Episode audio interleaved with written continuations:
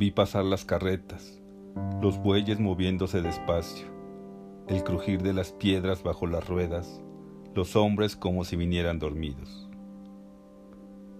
Todas las madrugadas el pueblo tiembla con el paso de las carretas.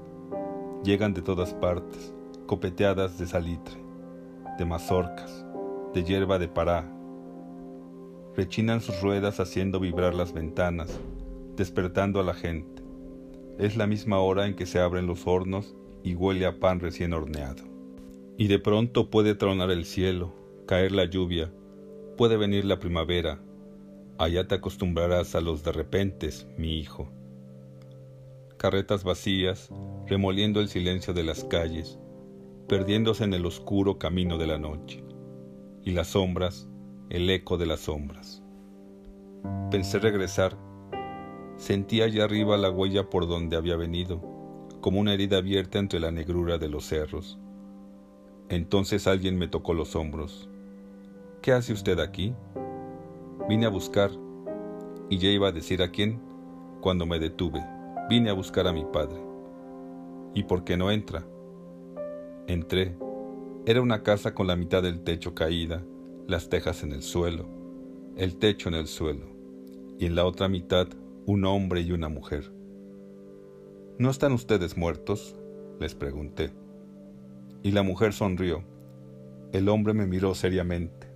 Está borracho, dijo el hombre. Solamente está asustado, dijo la mujer.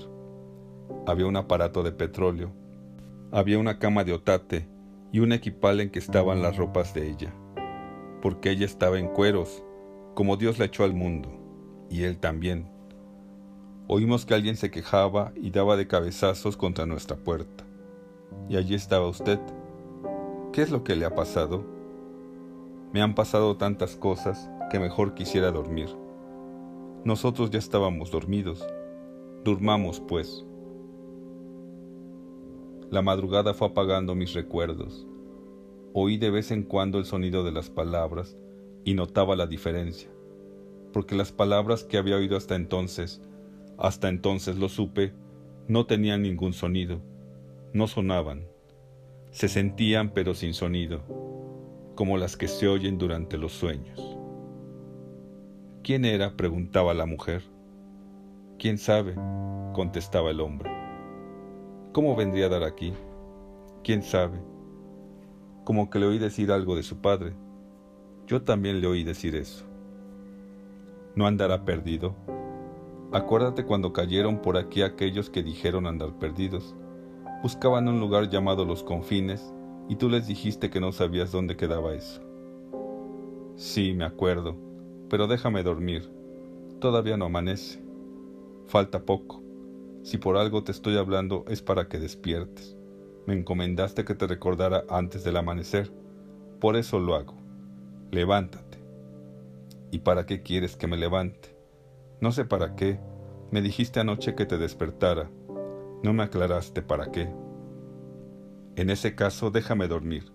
¿No oíste lo que dijo ese cuando llegó? Que lo dejáramos dormir. Fue lo único que dijo. Como que se van las voces, como que se pierde su ruido, como que se ahogan. Ya nadie dice nada. Es el sueño. Y al rato otra vez.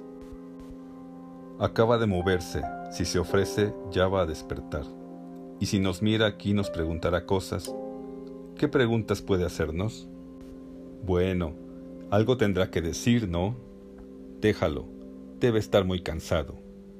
¿Crees tú? Ya cállate, mujer. Mira, se mueve.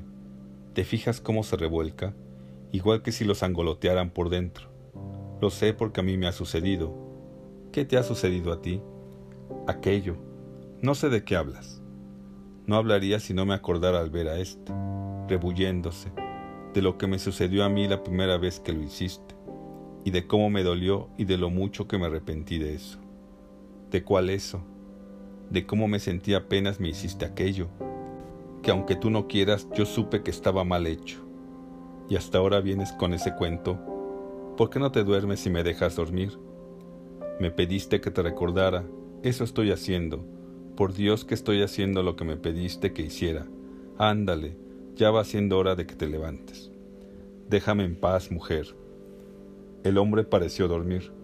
La mujer siguió rezongando, pero con voz muy queda. Ya debe haber amanecido, porque hay luz. Puedo ver a ese hombre desde aquí, y si lo veo es porque hay luz bastante para verlo. No tardará en salir el sol. Claro, eso ni se pregunta. Si se ofrece, el tal es algún malvado, y le hemos dado cobijo. No le hace que nomás haya sido por esta noche, pero lo escondimos, y eso nos traerá el mal a la larga. Míralo cómo se mueve, como que no encuentra acomodo. Si se ofrece, ya no puede con su alma. Aclaraba el día. El día desbarata las sombras, las deshace. El cuarto donde estaba se sentía caliente con el calor de los cuerpos dormidos. A través de los párpados me llegaba el albor del amanecer. Sentía la luz. Oía. Se rebulle sobre sí mismo como un condenado y tiene todas las trazas de un mal hombre. Levántate, Donis, míralo. Se restriega contra el suelo, retorciéndose babea, ha de ser alguien que debe muchas muertes, y tú no lo reconociste. Debe ser un pobre hombre, duérmete y déjanos dormir. ¿Y por qué me voy a dormir si yo no tengo sueño? Levántate y lárgate a donde no des guerra. Eso haré, iré a prender la lumbre, y de paso le diré a ese fulano que venga a acostarse aquí conmigo, en el lugar que yo voy a dejarle. Díselo. No podré, me dará miedo. Entonces vete a hacer tu quehacer y déjanos en paz. Eso haré. ¿Y qué esperas? Ya voy. Sentí que la mujer bajaba de la cama. Sus pies descalzos taconeaban el suelo y pasaban por encima de mi cabeza. Abrí y cerré los ojos. Cuando desperté, había un sol de mediodía. Junto a mí, un jarro de café. Intenté beber aquello. Le di unos sorbos. No tenemos más, perdone lo poco. Estamos tan escasos de todo, tan escasos. Era una voz de mujer. No se preocupe por mí, le dije. Por mí no se preocupe. Estoy acostumbrado. ¿Cómo se va uno de aquí? ¿Para dónde? Para donde sea. Hay multitud de caminos. Hay uno que va para Contla, otro que viene de allá, otro más que enfila derecho a la sierra, ese que se mira desde aquí, que no sé para dónde irá, y me señaló con sus dedos el hueco del tejado, allí donde el techo estaba roto. Este otro de por acá, que pasa por la media luna, y hay otro más, que atraviesa toda la tierra y es el que va más lejos. Quizá por ese fue por donde vine. ¿Para dónde va? Va para Sayula. Imagínese usted, yo que creía que Sayula quedaba de este lado, siempre me ilusionó conocerlo Dicen que por allá hay mucha gente, ¿no? La que hay en todas partes. Figúrese usted, y nosotros aquí tan solos, desviviéndonos por conocer aunque sea tantito de la vida. ¿A dónde fue su marido? No es mi marido, es mi hermano, aunque él no quiere que se sepa. ¿Que a dónde fue? De seguro a buscar un becerro cimarrón que anda por ahí desbalagado. Al menos eso me dijo. ¿Cuánto hace que están ustedes aquí? Desde siempre, aquí nacimos. Debieron conocer a Dolores Preciado. Tal vez él, Donis, yo sé tan poco de la gente. Nunca me salgo. Aquí donde me ve, aquí he estado sempiternamente. Bueno, ni tan siempre. Solo desde que él me hizo su mujer. Desde entonces me la paso encerrada, porque tengo miedo de que me vean.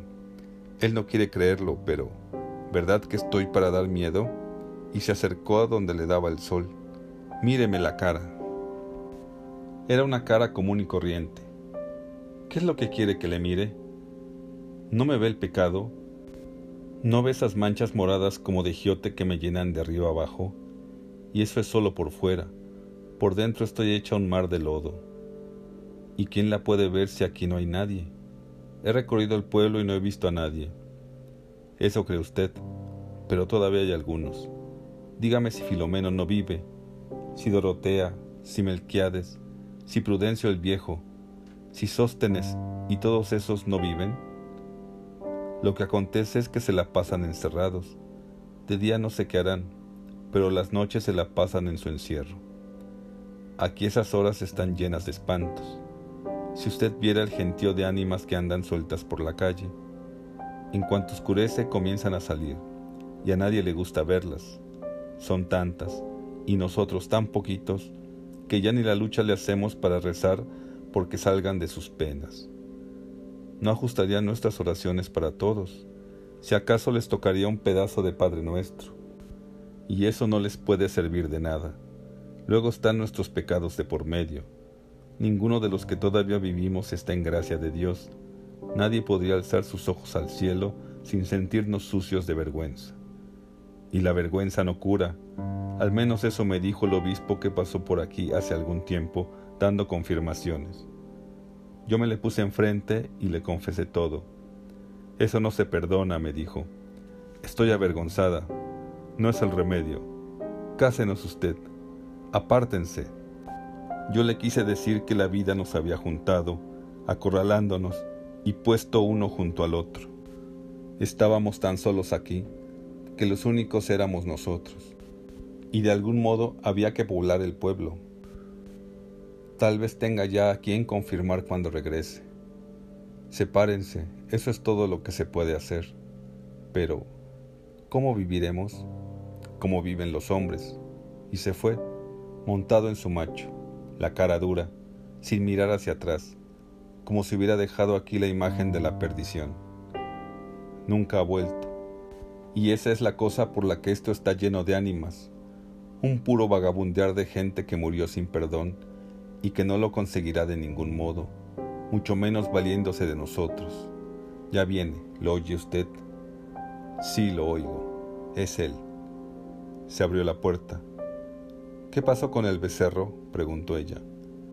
Se le ocurrió no venir ahora, pero fui siguiendo su rastro y casi estoy por saber dónde asiste. Hoy en la noche lo agarraré. ¿Me vas a dejar sola la noche? Puede ser que sí. No podré soportarlo.